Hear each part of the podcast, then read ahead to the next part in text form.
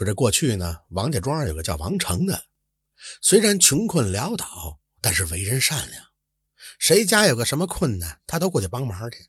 这乡亲们都管他叫王的善人。那么这年秋天呢，这王成的娘去世了，实在是没钱办丧事了，也就只能硬着头皮到街坊张三他们家去借点钱。这张三家也穷啊，哪有钱借给王成啊？可是呢，以前啊，凡是张三只要有困难，这王成没少帮忙。这张三的心里边也着实的过意不去，一抬头就看见靠在南墙根下的梨了，就是那种犁地的那个犁呀。他一咬牙就说：“嗯，这样吧，我这张犁啊还能值点钱，你就把它给当了吧。”王成是说什么都不肯。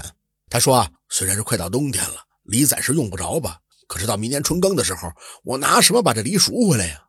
张三就笑了笑：“先解决眼前的困难吧，其他的到时候再想办法吧。”这王成一想，嗨，也是，眼前呢也实在是没办法了。于是呢，他就感激的连连点着头，扛着梨，急匆匆的就到了镇子上的当铺。掌柜的不在，小伙计看了一眼他那梨，就说：“你这个梨顶多能当五十个铜子吧。”王成呢也就跟这小伙计说了当梨的原因。说着说着，这眼泪就忍不住流下来了。小伙计见他可怜，心也软了。哎呀，你就没有别的什么东西给添补点儿？王成连忙就脱下了身上的褂子，你你你看这个加上成吗？小伙计看了一眼那满是补丁的褂子，无奈的摇摇头。王成呢，也就只能作罢。他喃喃的说着：“哎，这五十个铜子儿仅够买张席子，挖个土坑。可怜我这老娘了，辛苦一辈子，连口薄棺材也没混上。”小伙计开好了当票，拿出了五十个铜子递给了王成。王成伸出了右手去接钱。就在这时，这小伙计就看见他手臂上有块铜钱大的胎记，突然又把递钱的手又给缩回来了。小伙计就问：“哎，大叔，你你是王家庄的王大善人吗？”王成纳闷啊，你你认识我？小伙计惊喜的点头。原来啊，这小伙计八岁那年，他爹就病死了，他娘呢带着他逃荒要饭，就在一个阴雨的天里边，娘俩是又饿又冷的晕倒在路旁了，是王成救了他们。小伙计记得当年恩人右手腕上有一块铜钱大小的胎记，如今这恩人有难了，自己哪能袖手旁观呀？就在这时候，这小伙计一转脸，就看见这梨上趴着一只蛐蛐，轻轻的赶他，他也不动。于是小伙计灵机一动，立马又重新开了一张当票，一只蛐蛐一张梨。他说：“大叔，今天我就做主了，给你一吊钱，赶紧回去替老人把后事办了吧。”王成喜出望外，来不及多想，拿着钱跟当票就赶紧往家里边跑。接下来呢，就用这些钱把老娘给安葬了。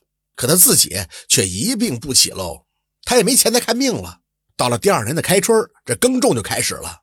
张三知道王成的难处，就自己想尽了办法，凑足了赎当的钱，去那当铺赎梨。当铺的小伙计那一听说有人来赎梨来了，抬头一看，哎，库里边是有张梨，可不是你的呀。张三的说明来意，小伙计听了，心里就有数了。他交代了张三几句，就赶紧去仓库取来那把梨，想趁掌柜的不在，尽快的把这事了结了。可就在这会儿，掌柜的出来了，他要我当票看了一眼，这眉头一皱，白了小伙计一眼，然后他赶紧把赎金接了过去，数了数，嘿，倒是也没少，便要松了一口气。接着呢，他就眨眨眼睛想了想，档期超过了一天，应该再加上三十个铜子儿。张三说：“你这日期上写的就是今天呀。”掌柜的狡猾的笑笑：“呵 呵那是小伙计不懂事儿，写当票的时候忘了把大月多出的一天给加上了。”张三当时就急了：“这钱可是我好不容易凑来的。”这时候，小伙计扯的是掌柜的衣袖：“掌柜的，还是让他们走吧，一会儿他发现当物丢了，咱们可得多赔钱呀。”小伙计说这话的时候，故意朝张三递了个眼神张三立马的心领神会了。好啊，正要说呢，我当物是两样，一只蛐蛐，一张梨，梨在，我蛐蛐呢？掌柜的一愣，就反问他：“蛐蛐也能当当？”这张三呢，就按照小伙计刚才交代的内容辩解：“我那可是一只黄金钱，一只公的能卖几十两，甚至上百两银子呢。虽然我那是只母的，不值钱，可它肚子里卵值钱啊，它能产五六百个卵，到时候能孵化出五六百只黄金钱来。”那得卖多少钱呀？掌柜的说：“你唬谁呢？这么珍贵的蛐蛐，你舍得当？”张三就回答：“哦，我是不舍得呀，这不是给朋友救急吗？单独当蛐蛐，他又不肯一地方，要是硬把他给拽下来吧，动了胎气，这肚子里的卵不就毁了吗？只好蛐蛐跟梨一块当了。掌柜的一时不知道说什么了，他问小伙计：“这是你经的手？你说这到底怎么回事？”小伙计把他掌柜拉到一边，悄悄的就说：“当初呢，人家非要连梨和蛐蛐一块儿当，那个蛐蛐拖着个大肚子都快生产了。